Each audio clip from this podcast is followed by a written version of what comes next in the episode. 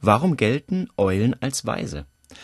Ja, das lässt sich zum einen historisch klar zurückführen auf die griechische Mythologie. Die Eule war das Begleittier der Göttin Athene und die Athene war nun mal nicht nur Schutzgöttin der Stadt Athen, sondern eben auch die Göttin der Weisheit. Und auf den alten griechischen Silbermünzen war deshalb eben auf der einen Seite ein Bild der Athene eingeprägt, auf der anderen Seite war eine Eule.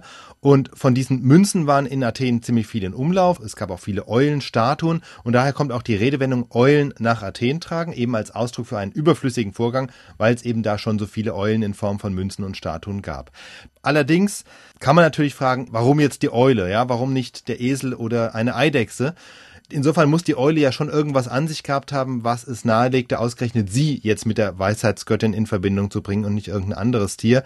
Und vermutlich hat die Eule da ganz gut als Projektionsfläche getaugt, also mit ihrem ruhigen, beobachtenden, melancholisch abgeklärten Blick, da wirkt sie nun mal vielleicht ein bisschen weiser als eine Möwe oder ein Moorhuhn. Je nachdem, wie das Gefieder gefärbt ist, sieht das ja auch aus wie eine Brille. Vielleicht liegt sie auch da. Ja, vielleicht lag auch das daran, ja. Aber hinzu kam natürlich dann auch noch, dass die Göttin Athene von Homer bereits als eulenäugig beschrieben worden ist, wobei sich die Gelehrten nicht ganz einig sind, was Homer damit sagen wollte, ob er einfach nur sagen wollte, die Athene hat schöne große Augen gehabt oder ob sie eben Dinge sieht, die sich im Dunkeln abspielen. Auch das hat ja im übertragenen Sinne etwas mit Weisheit zu tun. Dinge sehen, die andere nicht sehen, weil sie eben im Dunkeln, im Verborgenen ablaufen. Gut, das könnte man ja sagen, das ist die Meinung der Griechen. Hm.